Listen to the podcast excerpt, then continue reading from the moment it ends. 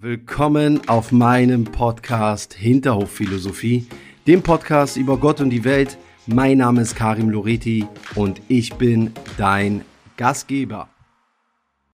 Ja, herzlich willkommen, Professor Suli, wieder zu Gast. Es ist mir wirklich ähm, eine Freude, gerade nach der letzten Episode muss ich sagen, ich habe danach noch sehr viel nachgedacht. Wir haben auch wirklich sehr viel Feedback bekommen. Und ich würde direkt anfangen mit der Frage, wie war Ihr Tag heute? Der Tag begann mit der Übergabe morgens, was die Nacht so mit sich gebracht hat.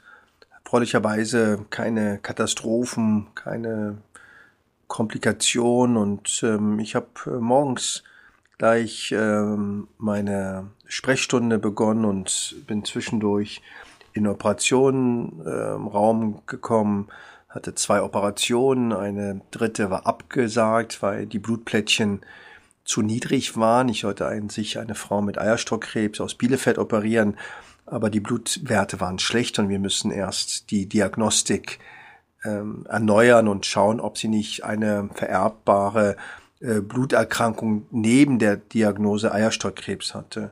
Ich habe zwei Frauen operiert, eine Patientin mit einem Myom, einem gutartigen Tumor, wo man nicht ganz weiß, ob der tatsächlich auch gutartig bleibt und wir erst in der endgültigen feingeweblichen Analyse sehen werden, ob es tatsächlich ein Myom war. Das war eine Patientin, eine ganz nette, die aber keine eigentliche Narkose haben wollte.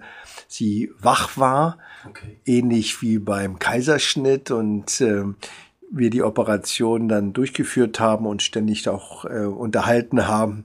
Und das war eine sehr nette, entspannte äh, Atmosphäre. Jetzt, jetzt muss ich einhaken. Wie, wie, wie kann man sich das vorstellen? Sie ist wach und wird operiert.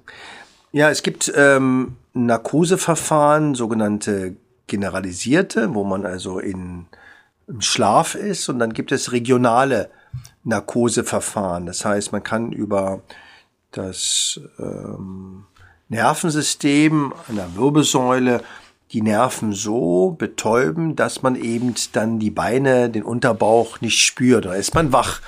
Und das ist ganz ähm, attraktiv für Frauen und Männer, die beispielsweise Lungenprobleme haben, um nicht eben intubiert zu werden, weil es immer die Sorge ist, dass die Frauen und Männer dann nicht mehr extubiert, also den Schlauch nicht mehr losbekommen. Und die Patientin, äh, die will die Kontrolle die will die Kontrolle haben, dass die Gebärmutter auch nicht entfernt wird und zweitens auch wach bleibt. Ähm, und ähm, ich auch dann sagte, ja, äh, wahrscheinlich wollen sie mich kontrollieren und äh, aber äh, ich kann damit leben. Und dann eine zweite Patientin ähm, habe ich operiert, die hatte einen unklaren Eierstocktumor aus Polen und äh, erfreulicherweise äh, glaube ich, ist das auch ein gutartiger äh, Tumor, der aber eben operiert werden musste. Ja, das waren so meine Operations ähm, Aktivitäten und habe dann eben ähm, weiter meine Sprechstunde durchgeführt, hatte verschiedene Besprechungen mit Mitarbeitern, mit äh, anderen Arbeitsgruppen und habe jetzt gerade ähm, noch meine Abschlussvisite äh, gemacht nach den Operationen, ähm, um den Patienten mitzuteilen, was passiert ist und habe auch ähm, die anderen Patienten, die wegen ähm, anderen Problemen stationär sind, ähm, kurz versucht, gute Laune zu bringen. Ich habe mir mal die Frage gestellt, wie funktioniert eine OP? Also rein, rein praktisch. Was passiert, wenn ich einschlafe? Was passiert dann? Na, dann ist man eben äh, nicht wach, aber alle Funktionen der Organe funktionieren, inklusive des Gehirnes, des Herzes, des Kreislaufes. Und wenn man eben am Körper arbeitet, dann reagiert der Körper mit äh, Nervenimpulse, die dann beispielsweise den Blutdruck abfallen lassen. Und der Anästhesist versucht eben und zu unterstützen bei der Beatmung, unterstützt teilweise mit Medikamenten, dass man eben entspannt ist, weil die Muskeln sonst unter Spannung ist und man beispielsweise dann auch mehr Schwierigkeiten hat, ähm, die äh, Bauchräume zu begehen. und äh, versucht beispielsweise auch den Kreislauf bisschen anzuheben, indem er Medikamente gibt oder Flüssigkeiten gibt. Und ja, aber an sich ähm, kann man wahrscheinlich Tage oder Wochen lang so in diesem Zustand bleiben. Das macht man ja auch manchmal, wenn beispielsweise jemand einen Schlaganfall hatte oder einen schweren Autounfall, dass man ja die Patientin ähm, dann eben sediert. Das heißt, eben versucht, den Patienten diese Schmerzen zu nehmen. Sie sind zwar wach, aber nicht so wach, dass man mit ihnen sprechen kann und sie auch erstmal so nicht alles mitbekommen. Und so rein praktisch, was macht das Personal währenddessen? Also gibt es da ganz klare Rollenverteilungen? Was machen Sie als erstes, wenn ich einschlafe? Genau, das war jetzt auch bei der Patientin so. Die war ja wach, aber das macht man auch, wenn sie schläft, dass man eben nochmal so ein Team in und Team out Checkliste durchführt, wie bei so einem Flug mit dem Piloten, dass man sagt, wer ist diese Patientin? Was hat man vor? Welche Operation hat man vor? Und welche Erkrankung hat diese Patientin? Das sagt dann der Operateur. Und dann sagt der Anästhesist, wie geht's der Patientin? Ist das dieselbe Patientin? Wie ist der Blutdruck? Und geben dann die Freigabe. Erst wenn beide sagen, ja, das ist die richtige Patientin, das ist der richtige Eingriff, dann beginnt man den Hautschnitt und dann zählt die Zeit der Operation weiter. Gibt es, gibt es genauso eine Prozedere, wenn es Komplikationen gibt? Wissen Sie, wie, also woher wissen Sie dann, was Sie, was Sie zu machen haben? Also gibt es da ganz klare Prozesse? Hm. Ähm, es gibt Möglichkeiten, sowas zu trainieren. Aber anders als der Pilot gibt es keine eigentliche Vorschrift, sowas zu simulieren. Ja, der Flugzeugkontrolleur oder der Pilot geht ja in den Simulator und macht ja mhm. erstmal Simulationsflüge. Beim Arzt ist das etwas anders, dass er letztendlich nach und nach lernt zu operieren unter Aufsicht, aber das ist nicht immer so strukturiert und vor allem auch das Management über Komplikationen ist nicht unmittelbar trainiert und auch festgeschrieben. Mhm. Und deswegen vielleicht, weil eben Komplikationen eben auch tabuisiert sind. Mhm. Und ich kann nur sagen, ich operiere ja viel und bin letztendlich der Master of Disaster. Ich habe nahezu alle Komplikationen schon gesehen und ich habe auch viele von den Komplikationen selbst verursacht. Und das ist ein Experte, der eben nicht sagt, ich mache keine Fehler, mhm. sondern jemand, der eben darüber spricht und versucht eben, sie auch zu beheben. Wie, wie umgeht man dann Fehldiagnosen. Kann sowas passieren? Wie wahrscheinlich ist sowas? Fehldiagnosen gibt es. Es gibt Fehldiagnosen, die nicht auffallen. Es gibt Fehldiagnosen, die tatsächlich das Leben für immer verändern kann.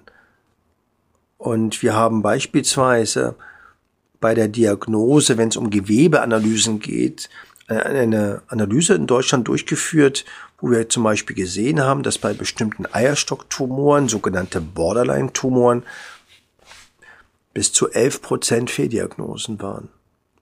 Und zwar Fehldiagnosen, das sind also Tumoren, die so zwischen gut und böse stehen. Und zwar Fehldiagnosen, die entweder gesagt haben, da ist gar nichts, gutartig, oder sogar, dass Patienten unnötigerweise Krebstherapien wie Chemotherapien erhalten haben und deswegen versucht man im Rahmen sogenannten Qualitätssicherung immer mehr dieses Vier-Augen-Prinzip festzuhalten. Aber Fehldiagnosen gibt es und Fehldiagnosen können immer dann auftreten, wenn eine Erkrankung selten ist, wenn man viel Erfahrung dazu braucht. Und deswegen motivieren wir auch die Patienten, eine Zweitmeinung einzuholen. Und wenn sie auch nur das bestätigt, aber ich kann allgemein nur sagen, immer dann, wenn es nicht typisch ist, immer dann, wenn es selten ist, empfehle ich immer eine Zweitmeinung. Kennen Sie einen konkreten Fall, wo eine Fehldiagnose wirklich verheerend war? Ich kenne junge Frauen, die Chemotherapien erhalten haben, obwohl sie keine Chemotherapie hätten kriegen müssen. Weil beispielsweise die Diagnose auf Zellabstriche beruhten und keine Gewebeprobe gemacht worden ist. Ich habe Patientinnen, die eine Therapie bekommen mit einem sogenannten Unknown Primary Cancer, wo man nicht weiß, woher der Krebs kommt, obwohl es relativ klar ist, dass es doch ein Eierstockkrebs ist. Und das sind verheerende Konsequenzen, weil wenn die Diagnose nicht richtig ist, dann kann die Therapie auch nicht funktionieren. Zumal es ja so unglaublich viele Varianten auch gibt des, Krebs, des Krebses, wenn man das so sagen kann. Ähm, aber was, was tun Sie denn selber persönlich, um sich da auch weiterzubilden, um da up-to-date zu, zu bleiben? Einer der Gründer der sogenannten evidenzbasierten Medizin, David Sackett. Das ist also jemand, der gesagt hat, Medizin muss überprüfbar sein, Medizin muss belegbar sein. Der hatte in den 80er Jahren gesagt, dass ein Allgemeinmediziner etwa 19 Fachartikel lesen muss pro Tag, um up-to-date zu sein. Mhm. Und das können Sie sich ja vorstellen, wie heute das im Rahmen dieser digitalen Verfügbarkeit ist in einem Gebiet wie beispielsweise Krebsmedizin. Ich müsste wahrscheinlich am Tag 100 Artikel lesen. Mhm. Ja, das ist eine Herausforderung. Was ich versuche, ist natürlich, dass wir viel an klinische Studien teilnehmen. Klinische Studien klingt erstmal wie ein Experiment, aber klinische Studien bedeutet, dass man nach einem ganz ausgearbeiteten Protokoll eine innovative Therapie versucht und auch überprüft wird von unabhängiger Seite, sogenannte Audits oder Monitore. Mhm. Weil es immer wichtig ist, dass jemand nochmal über die Schulter guckt und schaut, ob die Dosis die richtige war, war die Diagnose überhaupt richtig und so weiter. Und das ist ein ganz wichtiger Qualitätsfaktor. Und dann produzieren wir ja selber Fort- und Weiterbildung. Wir haben Tumorkonferenzen, wo wir versuchen, das so darzustellen, dass wir nicht nur eine Empfehlung geben, sondern auch versuchen zu begründen, auf welche Basis das ist. Aber es ist ein großes Unterfangen und deswegen muss man eigentlich sein Leben lang lernen. Also ich kann also nur davor warnen, zu Ärzten zu gehen, die, in der, Mein die der Meinung sind, sie wissen alles mhm. und haben keine Komplikationen. Also wenn diese Dinge auftreten, kann ich nur sagen, großen Bogen. Jetzt habe ich gehört, dass es oft, oder was heißt oft, oft ist relativ, aber dass es durchaus sein kann, dass man in einer normalen Sprechstunde oder andersrum gefragt, woran merkt eine Frau überhaupt, dass sie etwas hat, dass sie Krebs hat oder spürt sie das? Hat sie Schmerzen? Haben Sie da vielleicht ein konkretes Beispiel für uns? Also, wir haben jetzt im Rahmen dieser Pandemie, habe ich immer wieder Frauen erlebt, die ein Symptom hatten wie Bauchschmerzen oder körperliche Schwäche was sie davor warte, bewahrte, zum Arzt zu gehen. Und ich leider sie jetzt in einem sehr, sehr fortgeschrittenen Tumorstadium gesehen habe. Und zwar einmal hatten die Patienten Angst, in die Klinik zu gehen wegen dieser Covid-Geschichte und hatten auch schwere Termine bekommen beim Gastroenterologen, um die Darmspiegelung zu machen und so weiter. Ganz allgemein kann ich nur Folgendes sagen. Und da erzähle ich mal eine kleine Geschichte, weil ich ja immer frage, was die Patienten an Berufe machen. Und am liebsten habe ich zum Beispiel Gespräche mit Tierärzten. Mhm. Okay. Und was ich den Tierärzten immer gefragt habe, ist, woher wissen sie denn, ob ein Tier gesund oder krank ist? Ja. Und sie sprechen doch nicht die Sprache der Hunde, der Pferde. Und einige haben geantwortet mit Erfahrung. Und ich sage, ja, Erfahrung, das kann ja nicht reichen. Sondern es muss doch mehr sein. Es muss doch einen Code geben von Krankheit, von ernsthaftiger Krankheit. Egal, ob es ein Guppi ist, ein Wellensittich oder eine Docke. Und der eine Tierarzt sagte mir ja, wenn das Tier nicht frisst, mhm. wenn das Tier sich nicht bewegt mhm. und wenn das Fell oder die Flosse schlecht aussehen.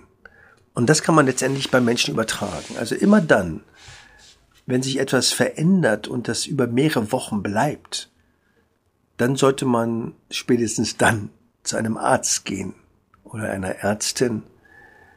Wenn es wieder weggeht, dann ist das nichts Schlimmes. Aber wir haben viele Krankheiten, die eben einen schleichenden Verlauf haben, ganz mhm. langsam gehen. Und wenn man plötzlich abnimmt, ohne eine Diät gemacht zu haben, wenn man abnimmt, ohne dass man dreimal die Woche joggen war, dann stimmt irgendetwas nicht. Mhm. Es muss nicht immer Krebs sein, aber es, klingt nach einer sogenannten konsumierenden Erkrankung. Konsumiert, die konsumiert die Energie des Körpers. Mhm. Und bei Frauen ist das eben so, dass immer dann, wenn es eine Blutung gibt, die außerhalb der Reihe ist, wenn es Schmerzen gibt, wenn es einen Ausfluss gibt, wenn es Schmerzen gibt, die nicht im Weggehen, dann spätestens sollte man eine Ärztin oder einen Arzt aufsuchen.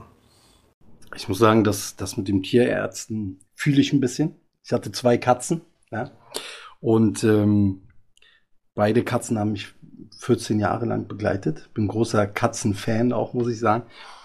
Und dann ist genau das eingetreten. dass die eine Katze hat sich immer weiter zurückgezogen, wurde schlanker, dünner, bin dann zum Tierarzt und wir haben alles Mögliche probiert. Ja? Also wir haben wirklich von äh, Röntgenstrahlen, Ultraschall, Medikamente. Es wurde leider nicht besser und sie hatte tatsächlich auch einen Tumor in der Lunge.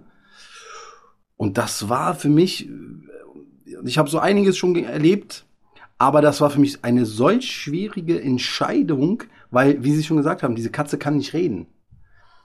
Und ich musste halt die Entscheidung treffen, okay, einschläfern lassen oder nicht. Und das war für mich so brutal schwierig, weil ich mir natürlich auch gedacht habe, okay, wäre das jetzt ein Mensch, würden wir das doch auch nicht machen. Zumindest nicht in Deutschland. Ich meine, wir haben ja keine Sterbehilfe als, als solches.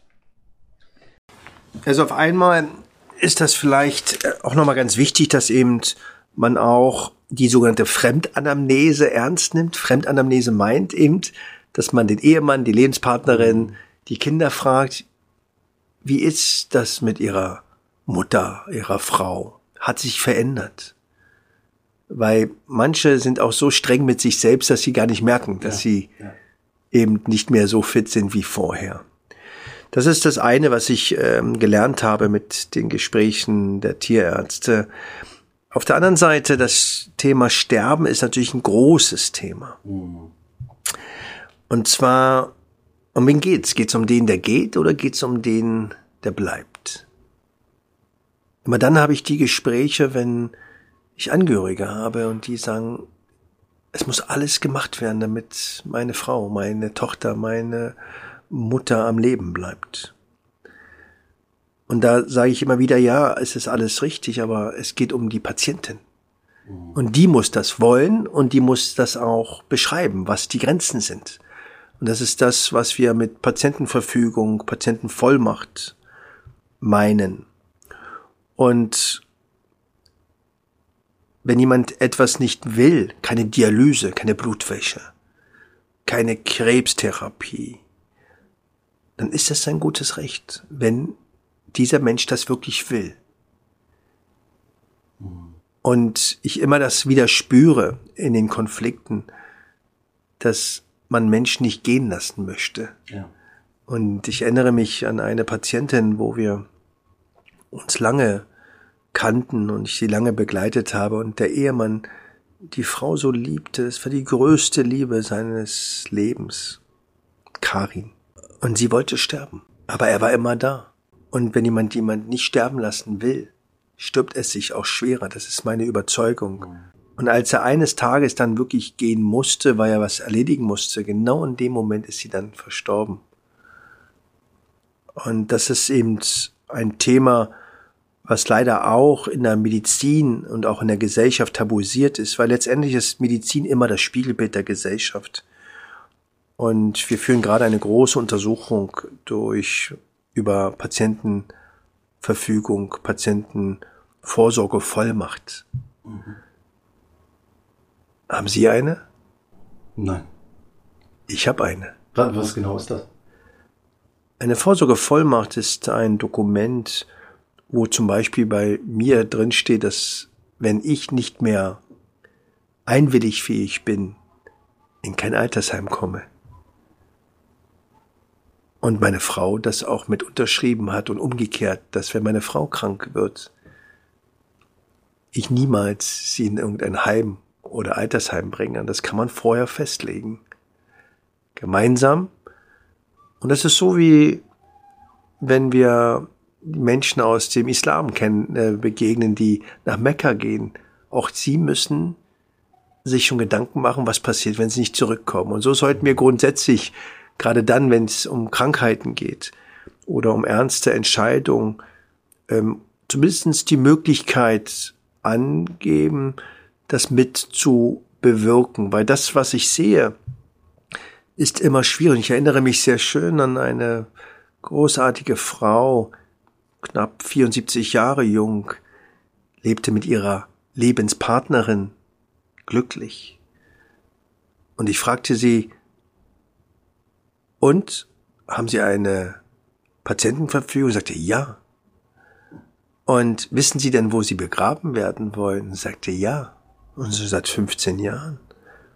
Und ich sagte, wie kommt das? Da waren Sie doch gar nicht krebserkrankt. Sagte, ja, aber ich weiß, wie großartig meine Lebenspartnerin ist, aber ich weiß, dass wenn ich tot bin, sie nicht in der Lage sein wird, das alles zu organisieren. Mhm. Und das ist Stärke.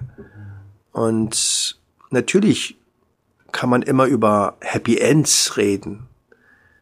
Aber das Leben hat nicht nur immer Happy Ends und deswegen sollte man das zumindest andenken. Das heißt nicht, dass man es machen muss.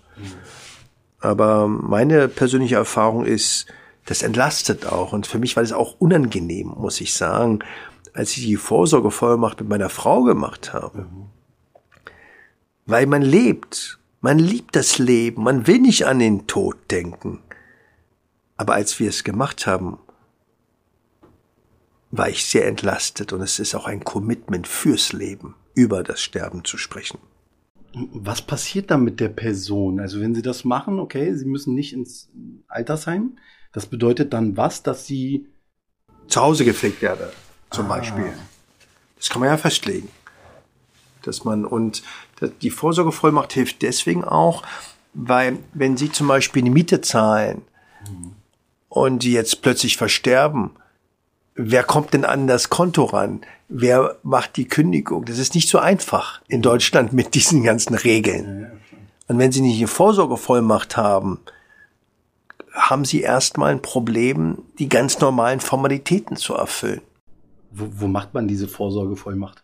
Bei einem Notar. Ach so. Also richtig, ein bisschen wie ein Testament schon fast, aber ja genau, aber da gibt's eine einfache Version. Genau, das ist erstmal, dass jemand diese diese Geschäfte mhm. erledigen kann. Zugang zur Bank ähm, und alles Dinge, die man eben beantragen muss. Ist auf jeden Fall ähm, Denkanstoß. Ne? Will natürlich, wenn man lebt, ich, dieses Thema Tod ist zwar sehr, sehr faszinierend, aber gleichzeitig auch sehr beängstigend. Man hört ja so von Geschichten von Leuten, die ich selber kannte mal äh, jemanden, die war äh, in Anführungszeichen topfit und ist gefühlt äh, jeden Monat zum Arzt gegangen, weil sie gedacht hat, sie hat irgendwas. Jahrelang, jahrelang. Und alles war gut. Und eines Tages geht sie zum Arzt, diagnostiziert irgendwie Krebs und gefühlt paar Wochen später ist sie verstorben. Wie, wie, wie, wie kann das sein?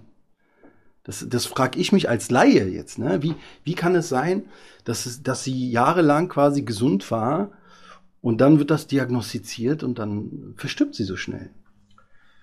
Grundsätzlich passieren etwa 10.000 Fehler pro Sekunde in den Zellen eines Körpers, die alle repariert werden müssen. An sich ist es ein Wunder, ja. dass wir uns hier begegnen, dass wir funktionieren mit unserem inneren Organismus in Dialog mit der Umwelt. Und deswegen kann das eben so sein, dass man eben aus scheinbar heiterer Gesundheit in eine Krankheit geht mit einem fehlem Happy End. Es gibt ja Krebserkrankungen in jeglichem Alter. Und es gibt Krebserkrankungen auch bei Kindern, die genau diese Leukämie-Problematik beschreiben. Und es gibt Tumore, die eben sehr aggressiv wachsen können. Nicht alle müssen aggressiv verlaufen, aber es kann passieren. Und ich denke, dass die Auseinandersetzung mit Krankheit auch ein Gewinn für die Gesundheit sein kann und zweitens uns auch etwas Demut geben kann, denn natürlich kann man vorsorgen. Das sollte man tun.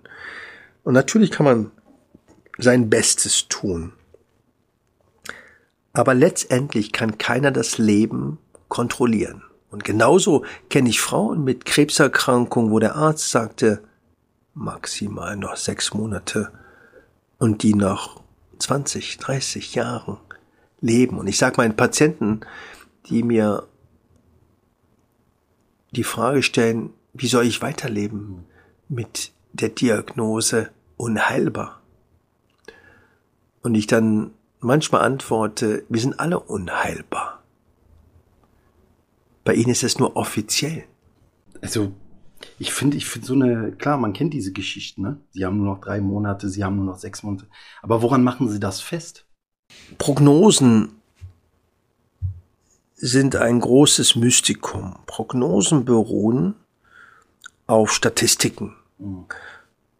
die häufig als Grundlage eine sogenannte Tumorklassifikation in sich tragen. Ein Stadium 1 ist ein frühes Tumorstadium, hat eine bessere Prognose als ein Stadium 2, 3 oder 4 und das 4 ist eben das höchste Stadium und klassischerweise als Endstadium definiert, wobei ich das nicht schön finde.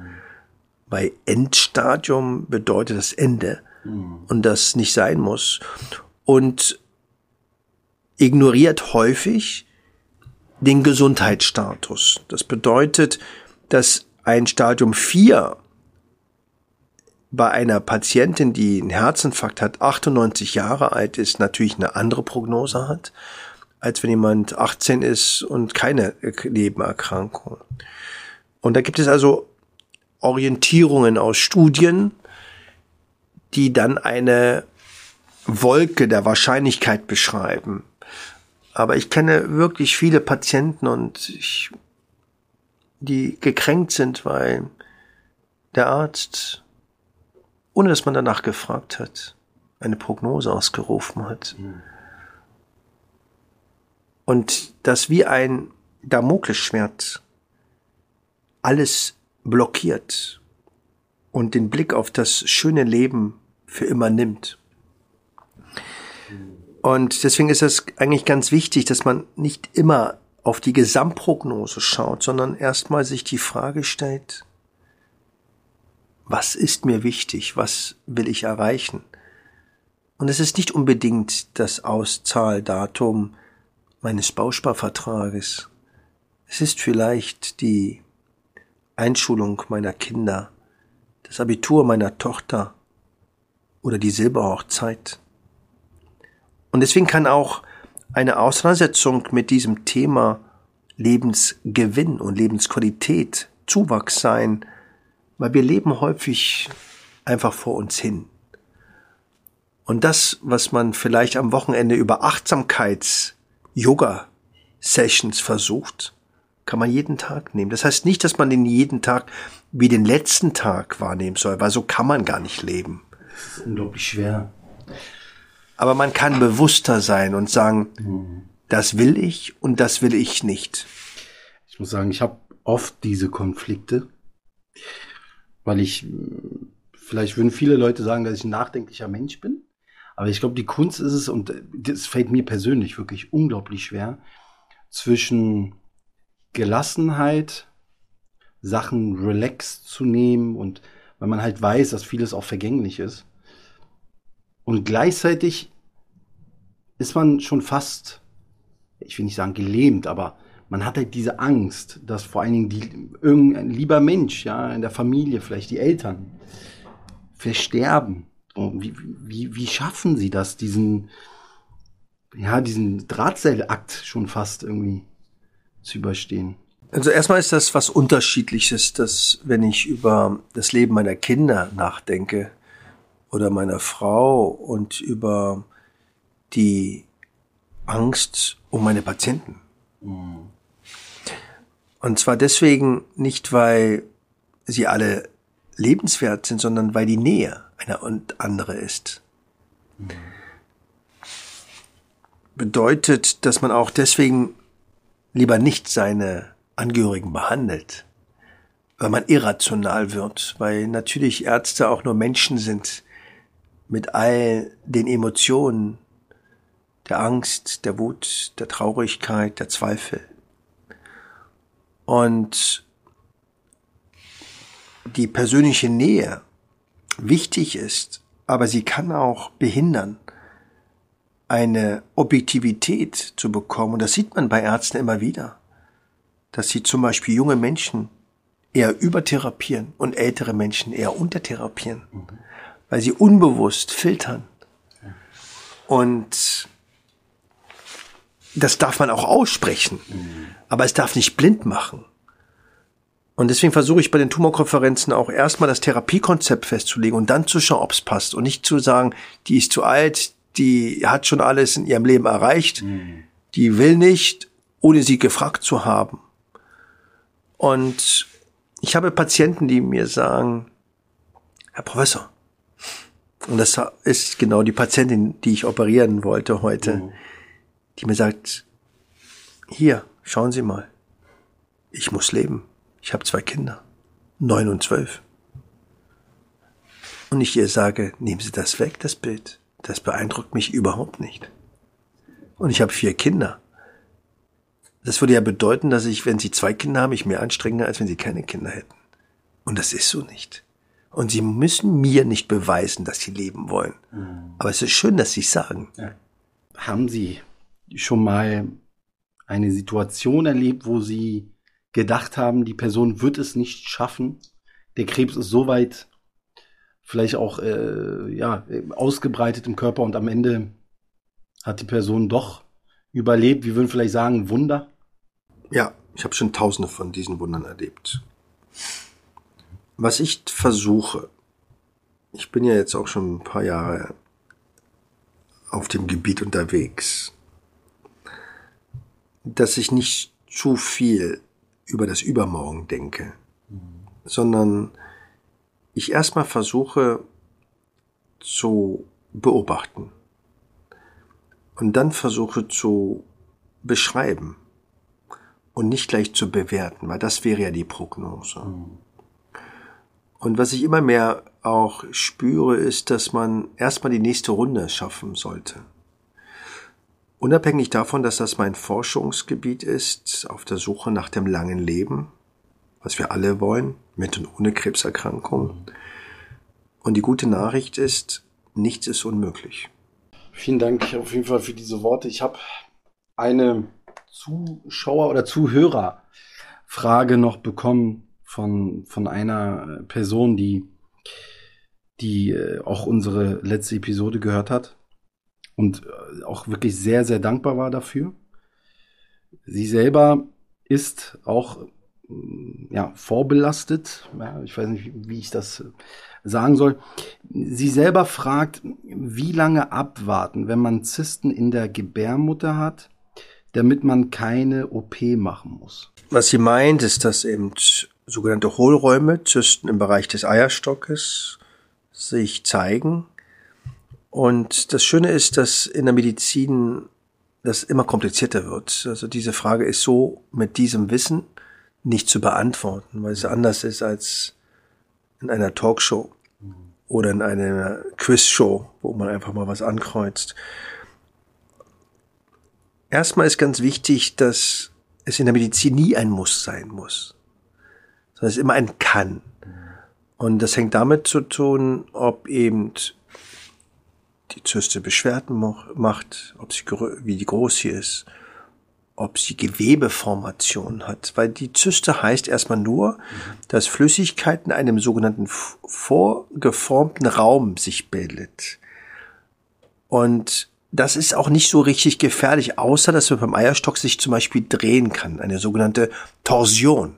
Da tanzt die Patientin Tango und plötzlich hat sie Schmerzen, weil der Eierstock sich dreht, wie bei so einem Luftballon, den man mit Wasser füllt und der sich dann dreht und dann kann der absterben. Sogenannte Ovartorsion, wie ein Wirbel. Okay. Das ist die eine Gefahr. Aber wenn es um Bösartigkeit geht, geht es eher um Gewebe. Ist in diesem Ballon mit Wasser auch irgendein Knoten, wie ein Blumenkohl beispielsweise, dann ist das ein Warnzeichen. Also wichtig ist, dass man erstmal alles zusammenbringt und notfalls eben lieber nochmal eine zweite Meinung mhm. einholt. Abschließend noch eine Frage. Die Zuhörerin fragt, meine Schwester ist letztes Jahr an Gebärmutterhalskrebs gestorben, weil es angeblich zu spät war. Sie war 46 Jahre alt. Ab wann kann man davon sprechen, dass es keinen Sinn mehr mit Chemotherapie hat? Oder keine Chemotherapie macht? Oder gibt es Ausnahmen? Die Frage nach dem Sinn, dazu bräuchten wir noch mal eine eigene Podcast-Session. Sinnhaftigkeit kommt immer von dem Menschen, nicht von dem Therapeuten. Die Abwägung zwischen Nutzen und Schaden, das ist was ganz Individuelles und was ganz Intimes letztendlich. Was bedeutet drei Monate länger leben, fünf Monate länger leben, ein Jahr länger leben? Geht es um die Zeit oder geht es um die Inhalte? Was ist ein Leben wert von einem Jahr ohne Freude? Und was ist ein Tag mit einer glücklichen Umarmung wert?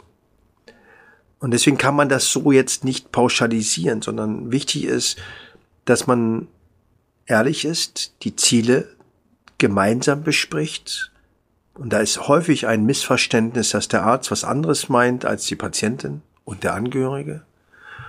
Und zweitens, dass man auch schaut, wie es einem geht dabei.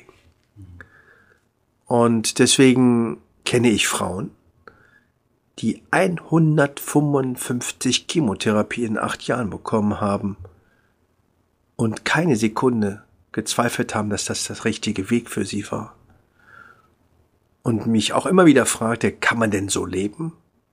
Und ich dann antworte, wenn es ihnen dabei gut geht und sie Dinge äh, erleben, die sie erleben wollen. Und da ist vielleicht auch das Zitat von Woody Allen ganz passend, der zu seinem 70. Lebensjahr, zu seinem Geburtstag sagte, 70 ist nicht so schlecht, wenn man an die Alternativen denkt. ich denke, das war ein sehr, sehr schöner und auch nachdenklicher Abschlusssatz. Ich möchte mich wirklich ähm, sehr bei Ihnen bedanken, dass Sie sich die Zeit wieder genommen haben für uns. Und ja, viel, viel Kraft, viel, viel Erfolg weiterhin. Vielen Dank, Herr Professor Soli. Danke Ihnen.